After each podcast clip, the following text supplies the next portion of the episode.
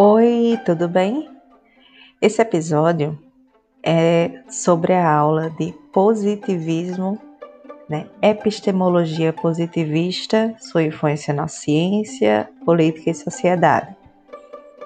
Espero que você goste dessa aula, espero que você goste desse episódio do podcast. Obrigada pela audiência. Compartilhe com seus amigos, dê dicas, compartilhe nas redes, enfim, faça o que você quiser. Mas ouça e depois comente, dê ideias, tá? Obrigada e até logo!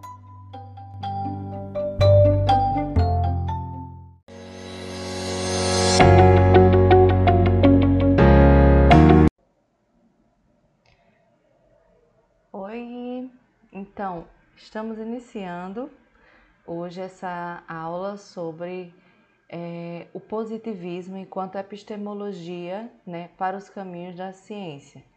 Eventualmente, podemos falar um pouco sobre a relação desta forma de conduzir ou de pensar a ciência é, com movimentos, né? Obviamente que toda corrente científica, toda corrente de pensamento sempre surge a partir de convulsões, né? De conjunções de questões sociais, políticas, econômicas está diretamente relacionada à época em que ela nasce, porque para que uma corrente nasça é necessário que exista algum tipo de crise paradigmática. Então, muito provavelmente, é, a pandemia, vários autores vêm falando sobre isso, recomendo bastante a leitura de é, Yuval Noah Harari, é o mesmo autor de Sapiens, Homo Deus, 21 lições para o século 21, e é, eles têm falado, os autores na área das, das ciências sociais têm falado bastante da necessidade do nascimento de um novo paradigma, não apenas científico, mas também organizacional, né, para a sociedade do século XXI. Alguns uh, teóricos falam da impossibilidade da vida na Terra nos próximos 20 anos se nós continuarmos com o nosso nosso modus operandi. Então, espero que você goste desse momento. A aula vai começar já, já, já, já, já, já. Até logo. É, quando a gente fala em epistemologias, a gente sempre vai se referir à, à relação da busca pelo conhecimento né, através da ciência pois epistemologia vem, né, é um termo grego, vem de episteme e logos, tá? Lembrando, episteme, ciência, logos, estudo de ou pensamento sobre, né? Também considerada teoria, filosofia do conhecimento. E para você não achar que sempre tudo que é epistemologia é ciência ou é conhecimento, nós temos diferenças na natureza da busca do conhecimento. Eu tenho a episteme, que é o saber adquirido pelo estudo, pela sistematização do, da busca do conhecimento, e dosha ou doxa, que é, é a, conhecimento através de crença, opinião, que é justamente o contrário de, de episteme. É, como e se a gente considerar, por exemplo, a epistemologia a partir de doxa, por exemplo, nós vamos pensar em ortodoxia, heterodoxia, certo? E eu trago aqui essa figurinha porque eu acho ela linda. Se eu tiver a oportunidade de viajar pelo mundo, eu acho que um dos lugares pelos quais a gente vai começar a passear, adoro o estudo da história materializada no, nas ruínas, por exemplo. Então, esse é um templo em Éfeso, hoje, né, Turquia, Anatólia, na região da Anatólia, Turquia. É, se vocês estão acompanhando os podcasts, por exemplo, a gente vem falando da, das regiões do nascimento do conhecimento, da ciência. Então, essa região da Turquia é o berço da civilização tanto por ter uma relação íntima com aquelas civilizações antigas, né, babilônica e tal, e ser uma, ser um, um entre, uma entre-região entre Oriente e Ocidente. Ela guarda também grandes é, bibliotecas, ruínas de bibliotecas, como é o caso da livraria Celsus, né? E, em cuja entrada nós temos algumas uh, estátuas. Tem essa de episteme anterior, essa de arete, que arete, é, a tradução de arete de grego é virtude, virtude pela moral, virtude pelo, pela é, diligência, né? Arete, eu acho bonito esse nome. Então, na entrada das, das, da biblioteca, a gente tem essas ruínas. Aqui a gente tem a algumas, dentre elas, eu não sei se é essa ou se é essa aqui, que é a episteme, essa aqui. A gente também tem uh, a personificação de Sofia, que é uh, o saber propriamente dito, porque existe a diferença entre episteme e Sofia, né? Tá aqui, Sofia escrito, arete. É, as bibliotecas na antiguidade elas eram o berço de toda a sabedoria, de tudo que existia de conhecimento. E uma vez que muito do conhecimento, quando existem grandes convulsões políticas, sempre aparece alguém, eu não sei que ideia é essa que dá na cabeça da galera que diz assim: tá tudo dando errado, eu sou o dono do poder, vou lá tacar fogo nas coisas. E aí alguém normalmente é quem está no poder. Não sei se uma questão de receio pela tomada de, da, da, dos grupos, né, da dinâmica de grupos revolucionários e o medo do conhecimento ser algo de acesso a todos, o pessoal queima livros. Revoltou, teve problema, tá com medo de perder, queima livros queimaram, eh, Nero queimou Roma, aí depois a gente teve o incêndio da Biblioteca de Alexandria, onde se perdeu a maior parte de todo o conhecimento que existia da antiguidade e eram, e eram saberes extremamente avançados. E aí a gente foi passando o tempo e incêndios intencionais aconteciam nesses ambientes. Depois dessas grandes bibliotecas, os locais de guarda de todo o conhecimento eram os mosteiros da Idade Média, que eram é, lugares ermos, né, isolados da sociedade, do meio de florestas e tudo, em que o conhecimento era copiado, muitas vezes por línguas vernáculas que não eram de saber é, generalizado, não era a população leiga que conhecia, que sabia ler latim, que sabia ler grego, mas era assim que era copiada e, e, os, e os monges que realizavam essa atividade eram os monges copistas. Nossa, vem daí o termo copiar. Aí a gente vem também no terceiro Reich, na Alemanha nazista, houve a queima de todo tipo de livro de conhecimento, e não só na Alemanha nazista, mas naquele período durante a Segunda Guerra Mundial, a, a tentativa de extinguir qualquer conhecimento que tivesse qualquer lembrança ou qualquer proximidade com pensamentos, é, vou dizer comunista, mas o termo que a gente não falava, que, que a gente falava não era esse, né, de, de uh, conhecimentos que pudessem ser de iluminação de todo mundo. E aí a gente tem aqui no século XX um, um porta-voz da ciência tão importante. Eu adoro Carl Sagan.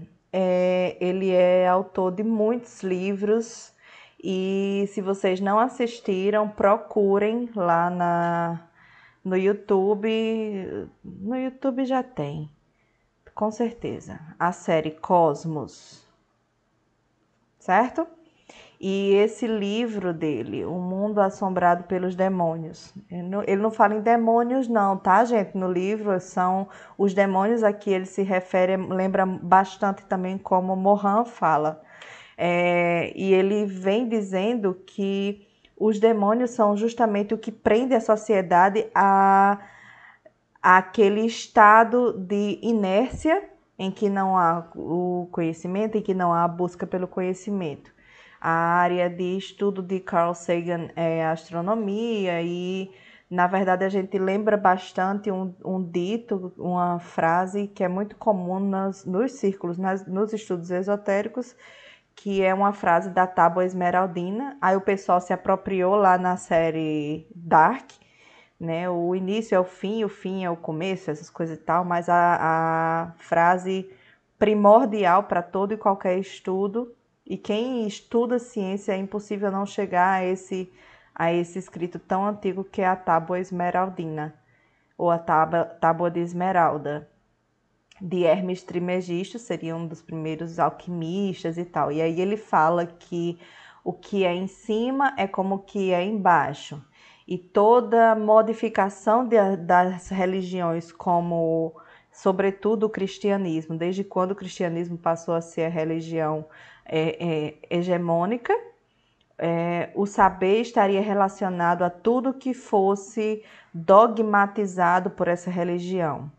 Não por coincidência, na oração mais conhecida do, do cristianismo, o Pai Nosso, a gente vai rezar assim na terra como no céu. É uma, é uma frase muito antiga e pressupõe que tudo que existe aqui no nosso meio, ou todo o toda a matéria química ou física de que é composto o ser humano, qualquer ser vivo ou a matéria inanimada, tudo que existe aqui existe também lá fora no universo, né?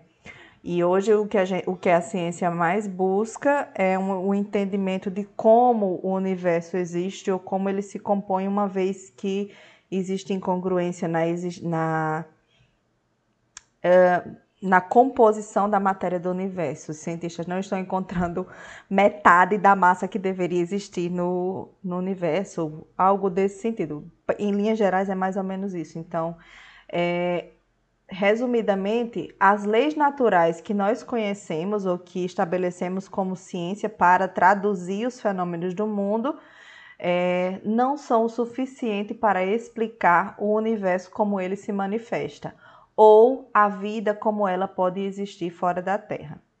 E Carl Sagan, ele é nominadamente agnóstico. Não sei se é ateu, mas ele é meio agnóstico.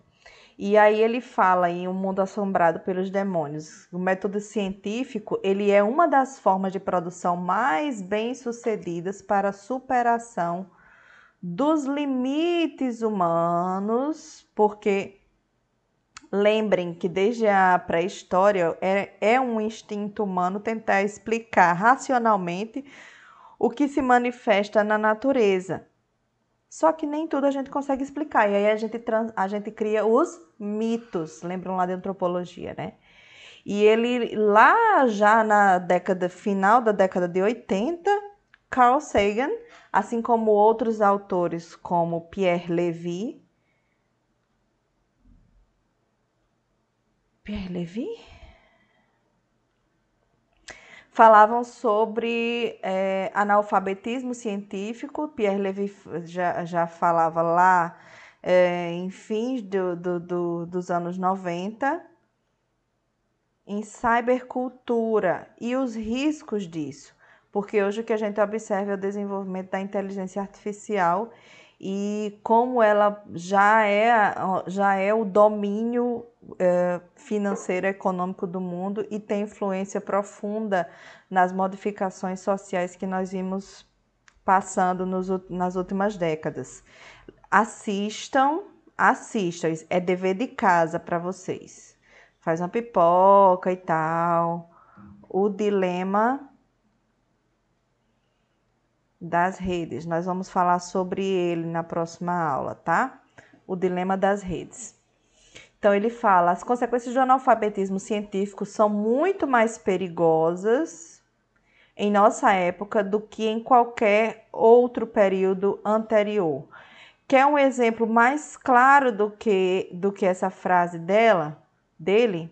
As fake news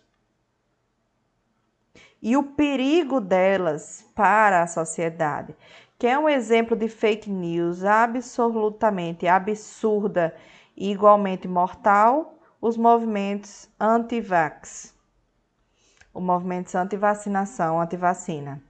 E aí, dentro, dentro desse bolo tá o terraplanismo, tá o negacionismo, porque o negacionismo não é só o fato de você ignorar qualquer tipo de conhecimento ou, ou ter um pensamento crítico de dúvida sobre algo, mas o negacionismo é a tentativa de realmente desacreditar de qualquer tipo de avanço científico que não seja falar a verdade. É, que não seja dizer o que as pessoas querem ouvir, mas a ciência não, não existe para responder ao que as pessoas querem ouvir. A ciência existe para responder a problemas da realidade. Muitas vezes essas respostas não são exatamente o que os governos ou grupos majoritários de detenção do poder querem ouvir, né? Como, por exemplo, no momento que a gente precisa é uma melhor relação com o meio ambiente. E aí o pessoal não gosta de ouvir isso não.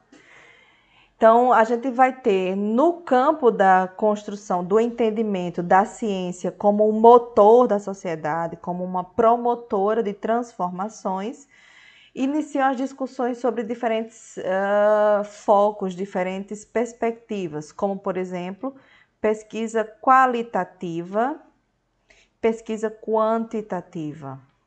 A pesquisa quantitativa tem características primordialmente positivistas, porque é, de, é dessa atmosfera de racionalismo, objetividade, uh, oportunidade de valoração dos fenômenos, de mensuração, de atribuição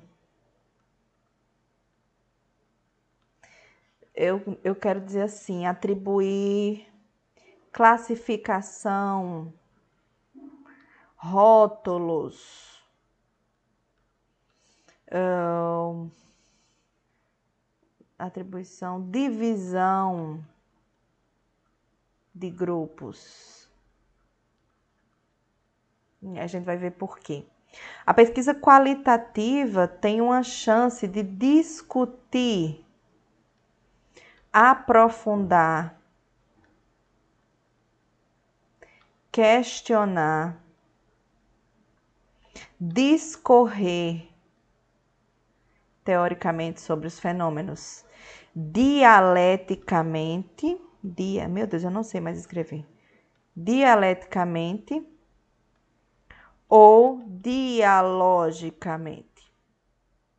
Meu Deus, dialógica. Isso é um C, tá? Não é um K, não.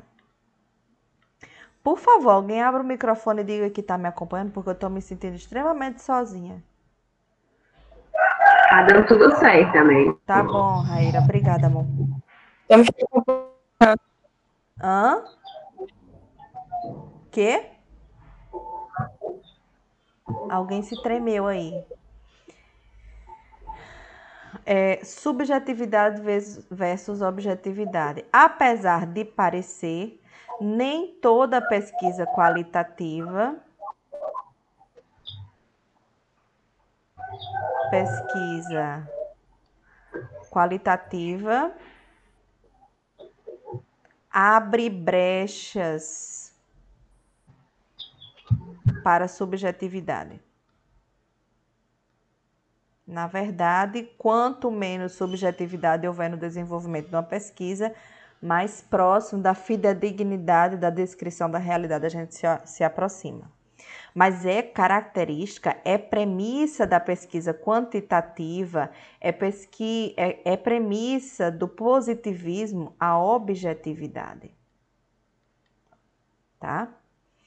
Quando eu falo holismo, e a gente vai ter aula só sobre essa perspectiva sistêmica do, da, da construção do saber.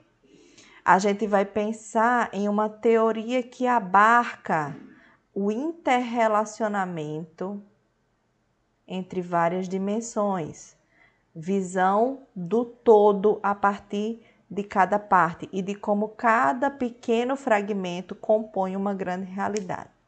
E o reducionismo é muito característica dos avanços científicos entre os séculos 19 e 20, porque quanto mais se fragmenta o conhecimento, mais se divide as possibilidades de entender essa realidade. Eu não estou dizendo que é exatamente a forma mais correta, mas é a perspectiva reducionista, perspectiva positivista. Sabe qual é o, o legado dessa forma de pensar?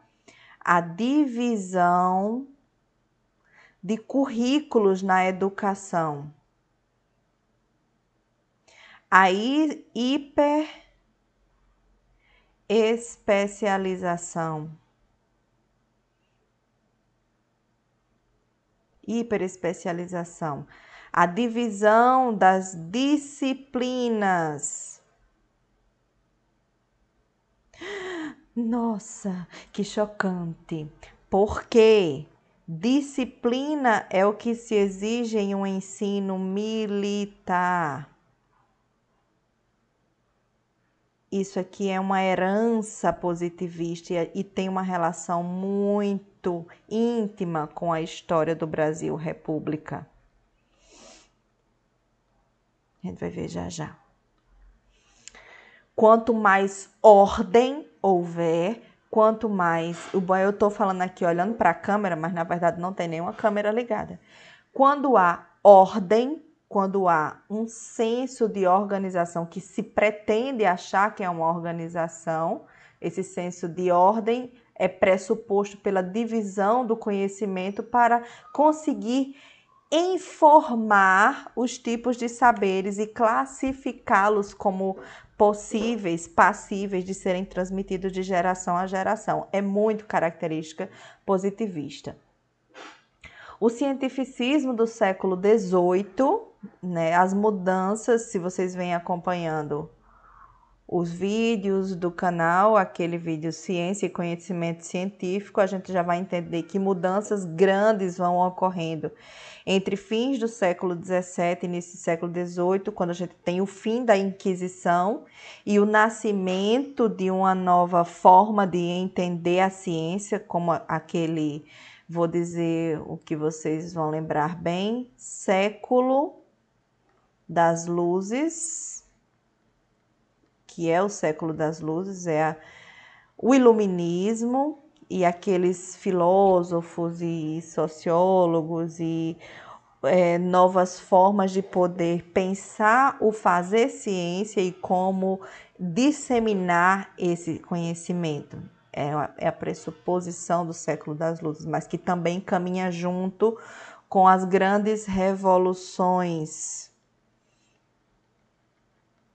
e convulsões políticas. O fim do absolutismo e as grandes guerras. Eu nunca entendi o conceito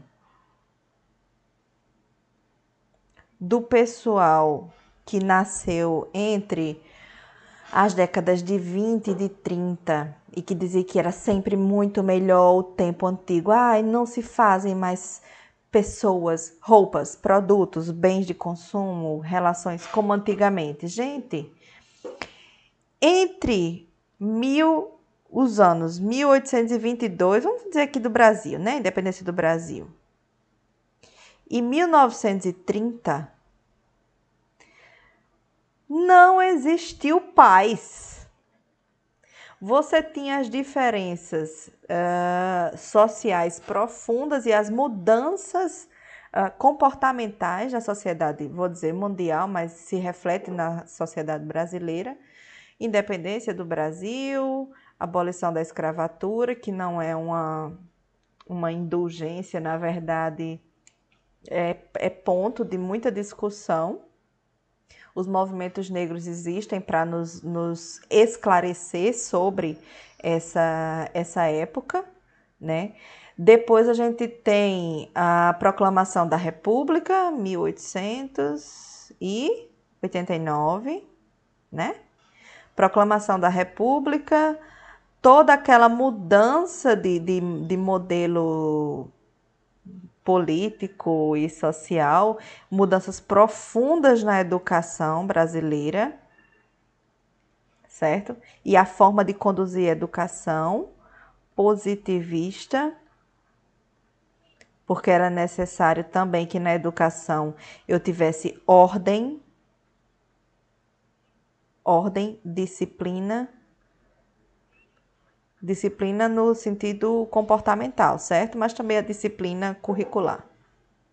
Ordem disciplina para a formação de cidadãos. Não vou dizer de bem, não, tá? Cidadãos.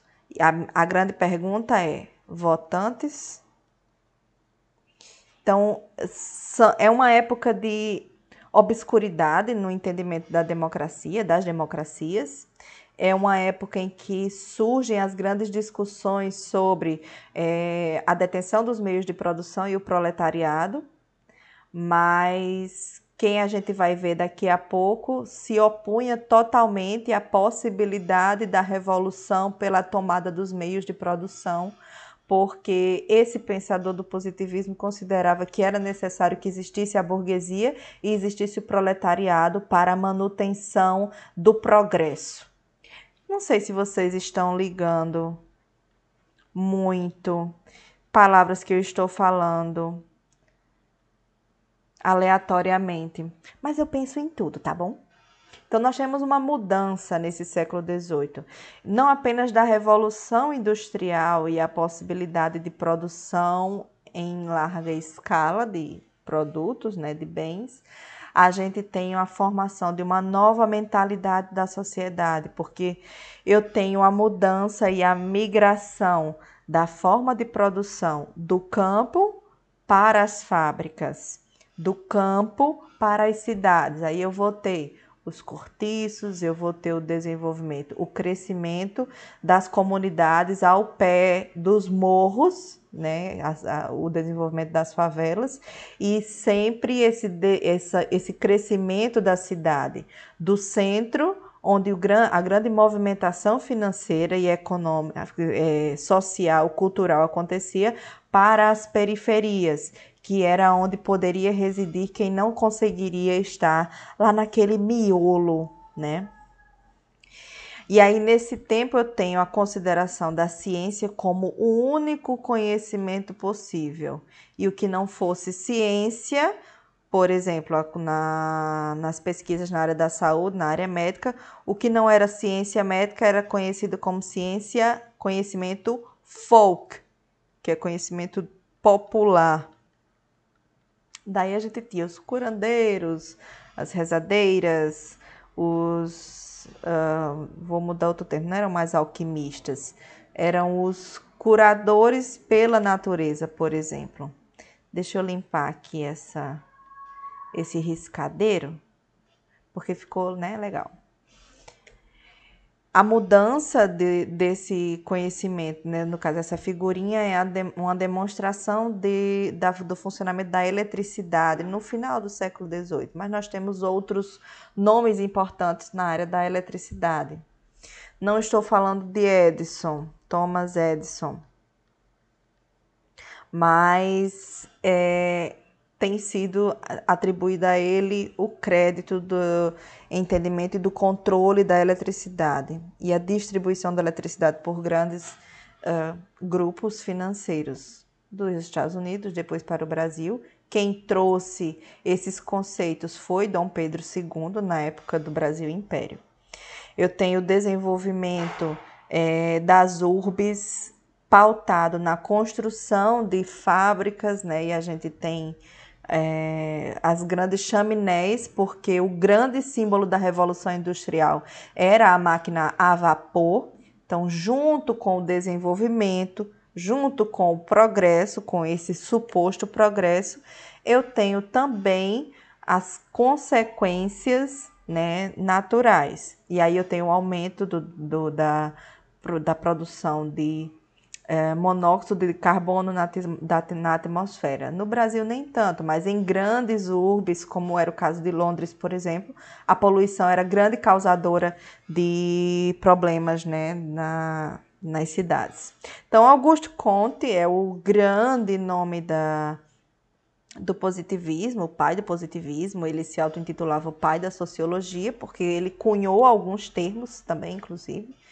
Então, ele vem trazendo o método geral do positivismo dele consiste na observação dos fenômenos, opondo-se ao racionalismo e ao idealismo.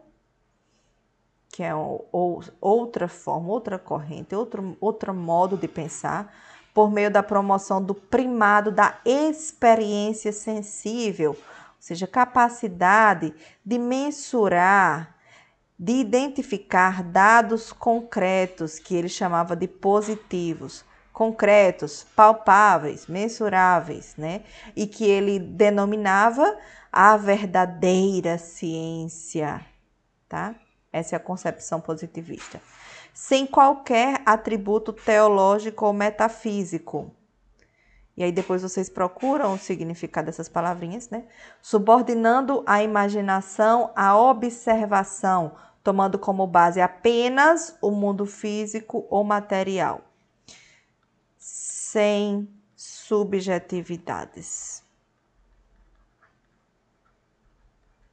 sem subjetividade, não abre espaço para o eu, para o eu acho, eu penso, eu imagino. Isso é um legado do positivismo sobre a ciência hoje e a gente continua dizendo: para fazer ciência você não vai falar sobre o que você pensa exatamente, não são dados, em, não é pelo empirismo, é pela observação e por se basear em conjuntos né, filosóficos, conjuntos teóricos. Seja essa uma forma positivista, é, muito bem traduzida na pesquisa quantitativa, em que eu posso medir e apontar dados que vão traduzir as ações ou reações humanas, por exemplo.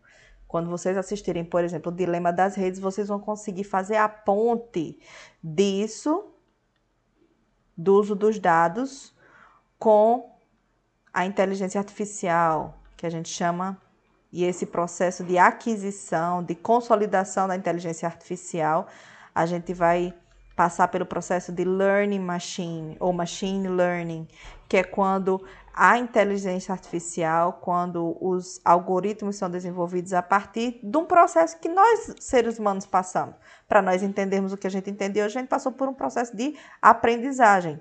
As máquinas também têm o seu processo de aprendizagem, machine learning, em que a gente apresenta conjuntos de dados de situações do meio real e ele vai traduzindo isso em algoritmos, em formas de resposta a isso.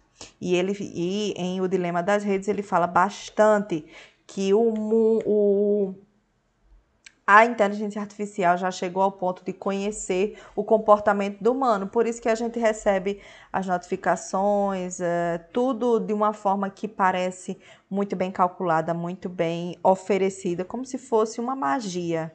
E na verdade é o que passa mais próximo de mágica no nosso dia a dia atualmente, né? Só que, se por um lado Conte fala que não deve existir nenhum atributo teológico ou metafísico, nasce do positivismo dele a lei dos três estados, que tem tanto o estado teológico, né? O ser humano explica a realidade por meio de entidades supranaturais, os deuses, os mitos, buscando responder a questões como de onde viemos e para onde vamos. Além disso, busca-se o absoluto. Dessa teoria positivista de Conte nasce a igreja, positivista no Brasil, no Rio de Janeiro, houve a fundação da Igreja Positivista. Depois, né, como em, em uma gradação, a gente tem o estado metafísico, que é uma espécie de meio termo entre a teologia e positividade, é uma forma de filosofia positiva, positivista, não vou dizer positiva, positivista. No lugar dos deuses, há entidades abstratas para explicar a realidade. O éter, a gente vai lembrar de Platão e Aristóteles. O povo, o mercado financeiro, como se o mercado financeiro fosse uma grande entidade que se autorregula ou que determina o comportamento dos grupos sociais. Aqui a gente ainda tinha o que a gente chamava de sociedade estamental né, ou sociedade de castas.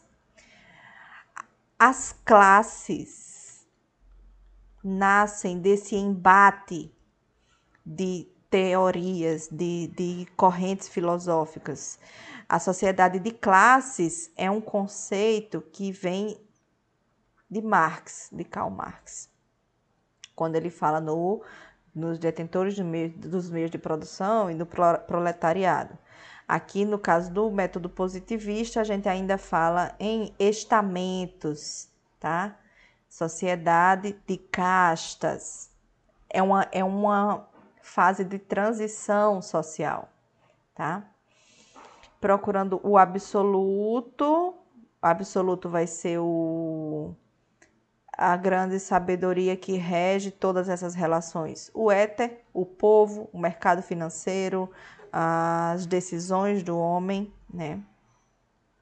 E o estado positivo, que seria a última etapa, que seria o momento mais avançado, seria o suprassumo da grande sociedade etapa final e definitiva, e ele definia uma sociedade positiva, ele definia a sociedade positiva como a sociedade do progresso, da ordem, em que tudo seria organizado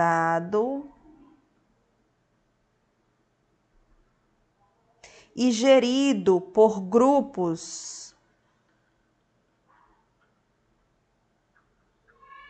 Não sei como se escreve em francês, burguesia, mas bourgeois, bourgeoisie, certo?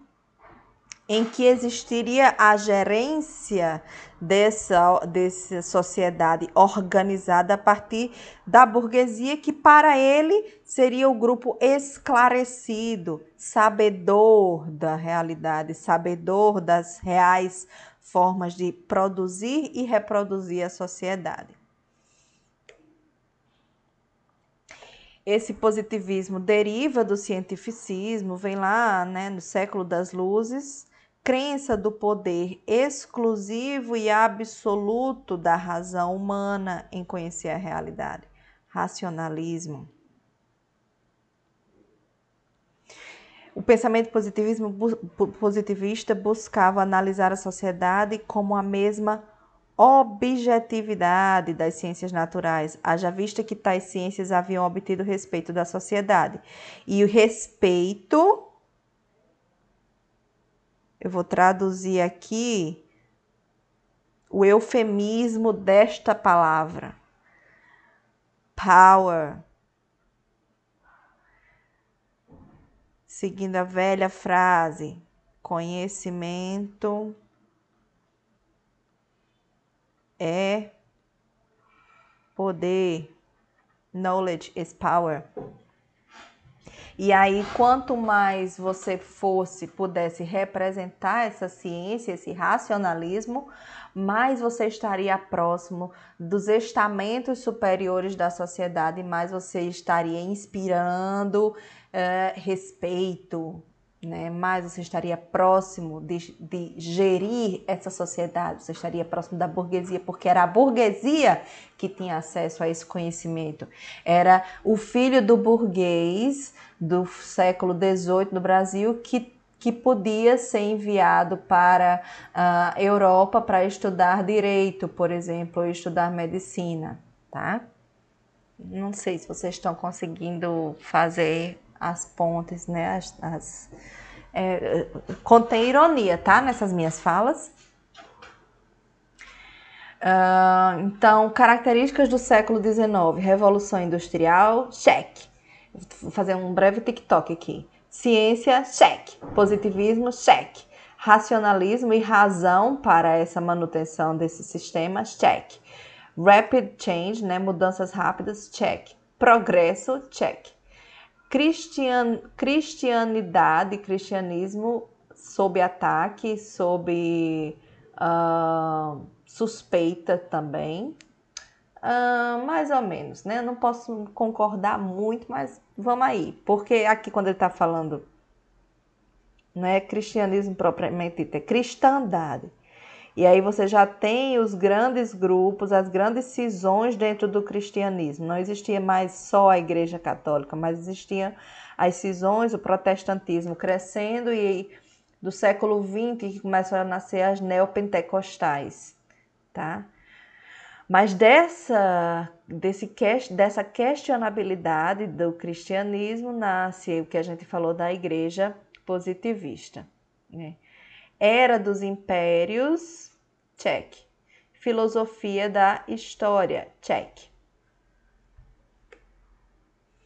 O que, que ele tem? É, ele se diz, né, ele se auto-intitula fundador da, da sociologia é, e propõe que essa sociedade ela seja um grande organismo, daí organicismo, a sociedade como um grande organismo composto de partes interdependentes, cujas partes são responsáveis pelo, pelo bom funcionamento do todo. Vocês estão entendendo? Está fazendo alguma relação com nossa realidade aqui?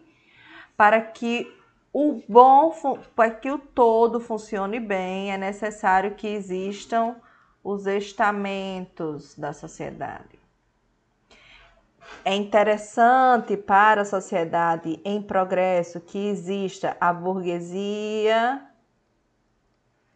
e que existam os trabalhadores. Dizer assalariado, proletariado é muito, porque os movimentos sociais, as convulsões em favor dos direitos dos trabalhadores ainda estavam em nascimento. E aí ele traz essa, esse, essa ideia organicista, né?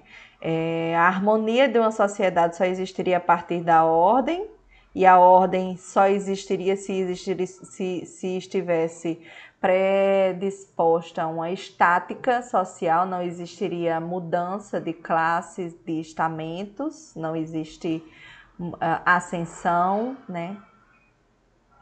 O progresso estaria relacionado a essa dinâmica social, mas que é, ele dele nasceriam as, os avanços científicos, já que existia uma grande valorização da ciência como ela se apresentava, né? E essa união desses caminhos a gente teria o estudo da física social que ele denomina sociologia.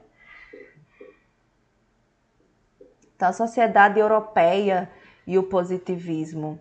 É, a gente tinha aquele. Quem gosta de ler uh, Jane Austen. Uh, é, oi, oi, oi. Tá tudo Pronto. bem? Pronto. Tá retornando agora, Amélia. O que foi? Eu travei? Parou. Você travou? Do nada travou. Onde?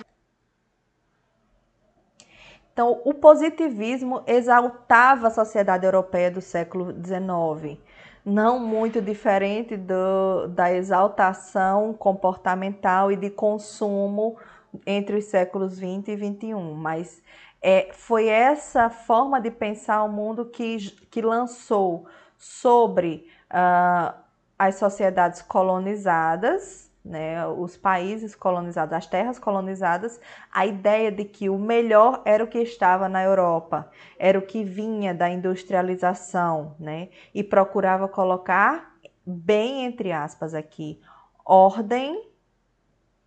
Deixa eu pegar a canetinha. Ordem na desordem. Quando ele fala ordem, lembre sempre que ordem é a manutenção das discrepâncias sociais, para que uma grande massa produza para um mínimo número, tá? E que isso, para a, o pensamento positivista, era na verdade a ordem, porque continuaria mantendo a roda da economia girando. Cabe à sociologia o papel de propor um novo conjunto de ideias para reorganizar a sociedade pós-revolucionária, superando as contradições capazes de levar à anarquia e destruição.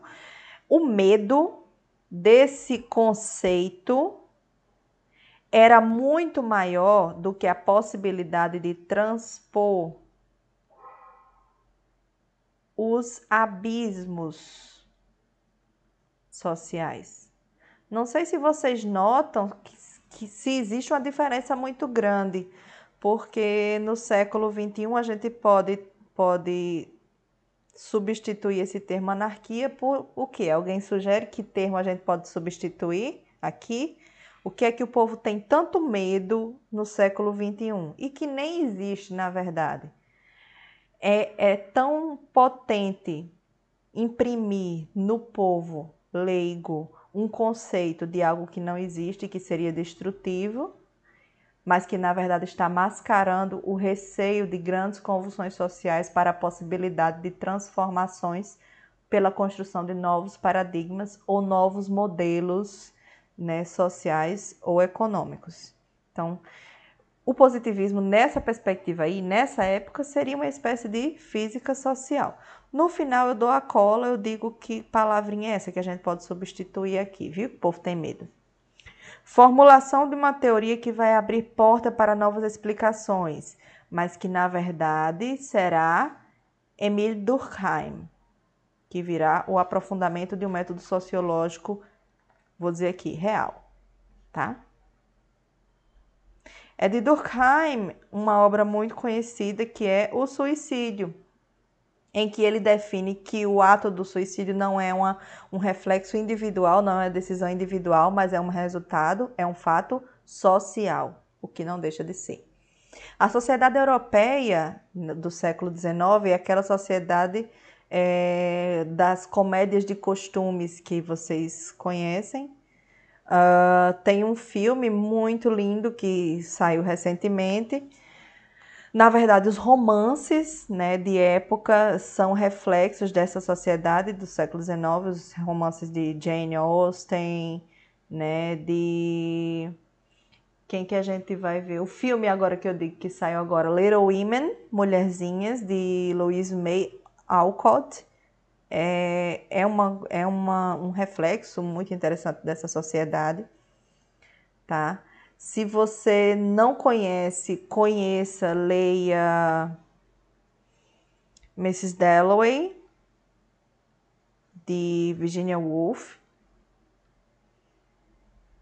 Ela, ela narra um dia, é, o, o livro, toda a história narrativa de um dia na vida de Mrs. Dalloway, mas na verdade ela está narrando como que se organiza a sociedade londrina nessa época, tá? Então é a sociedade dos grandes eventos, dos grandes bailes, das famílias que vivem em palacetes e de costumes muito arraigados. Uma série maravilhosa. Downton Abbey meu Deus, é uma obra, é uma obra de arte, né, sobre essa fase de transição. Downton Abbey, cada, cada temporada é uma fase que representa a mudança e, a, e como as famílias aristocráticas da, entre o fim do século entre o século XIX e XX, como essa família precisa se modificar e como o começo da série é a diferença uh, até espacial entre a família que vive no andar de cima e o subsolo, que é o espaço de organização dos, uh, dos empregados. A gente não vai falar empregados porque não é porque eles chamavam criados, né?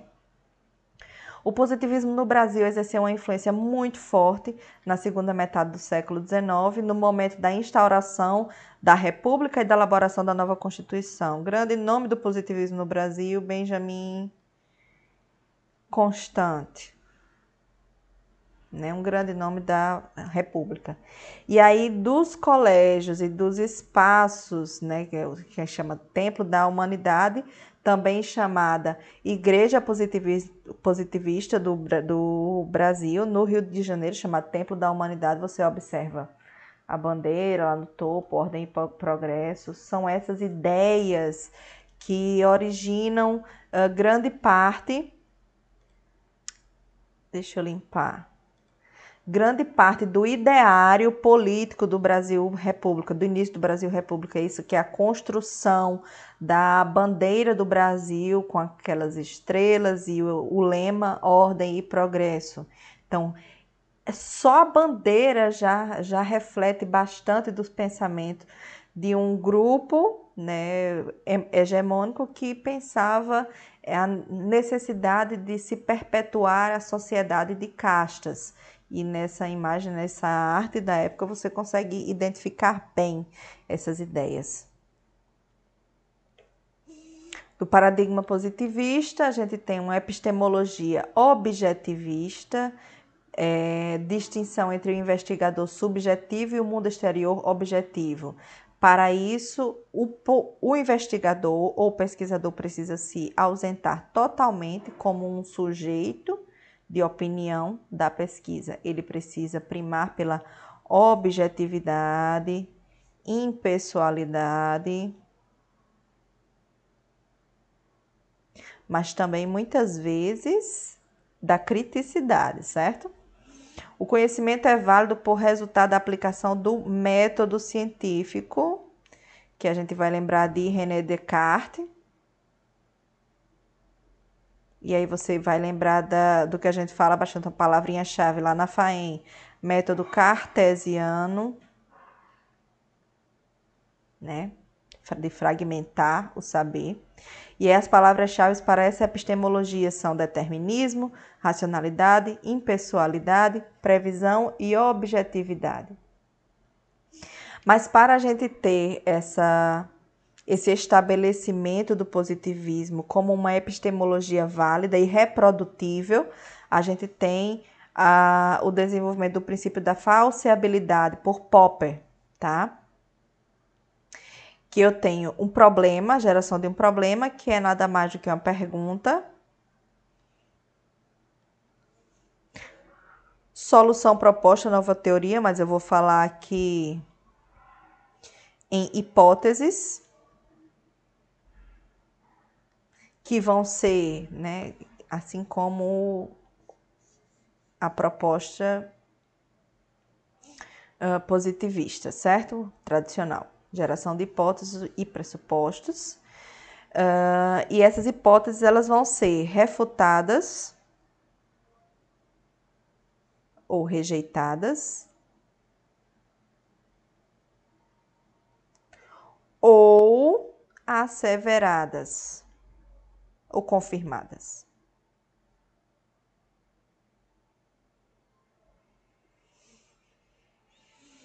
certo? Depois a gente tem a dedução e proposições passíveis de testes, realização de testes ou mensurações, coleta, coleta de dados, né? E escolha entre teorias rivais. Como assim? Eu vou validar ou não minha hipótese e transformar isso em uma teoria científica, que é assim que as teorias nascem. Então, há efetivamente a mudança no processo de investigação entre o positivismo, método indutivo, peraí que eu estou procurando a pontinha, indutivo e epistemologia contemporânea, dedutiva. Mas eu vou falar não só contemporânea, mas a gente tem outros métodos que coexistem. A gente também tem a fenomenologia, a gente também tem o materialismo histórico dialético, a gente tem a complexidade, a gente tem a teoria sistêmica, que também a gente também pode chamar de holismo, eventualmente. Ainda que a epistemologia contemporânea, né, atual, tenha no seu fundamento a ruptura, e aí eu, eu disse desde o começo, ela possui características herdadas do positivismo. Como assim, professora? Quando você vai construir um projeto, um anteprojeto, assim como a gente vai ter o, a oficinazinha do anteprojeto de pesquisa, a construção de um anteprojeto de pesquisa é uma herança positivista, porque a gente precisa dividir em é, etapas, em fases. Esse mapa mental eu baixei lá do Go Conquer, porque eu achei muito, muito interessante, e é mais ou menos um resumo do que nós vimos falando. Tem alguns detalhes aqui, por exemplo, a herança do positivismo é, dos ortodoxos, dos positivistas ortodoxos, a gente vai ter proibição do anonimato da imprensa, né, em que a gente tem uh, as heranças do positivismo nessa altura. Casamento civil, que era uma, uma prerrogativa da, do positivismo, o decreto de feriados, dentre eles o do dia do trabalho, por exemplo, proclamação da República, separação entre Estado e Igreja, ou seja, reconhecer que vivemos em um Estado laico, porém temos, né, há controvérsias a pressuposição da liberdade religiosa e profissional no, no campo, né, no Brasil. Isso foi da época da proclamação da República e construção da primeira Constituição. Tá? Ideias positivistas nas escolas, que ainda é o modelo hegemônico do sistema educacional brasileiro. Ok? Então, aqui a gente tem os artigos é, que eu vou enviar tem, tem. O que eu vou enviar para vocês. E ao longo da, da aula, dos slides, foi, foi sendo apresentado.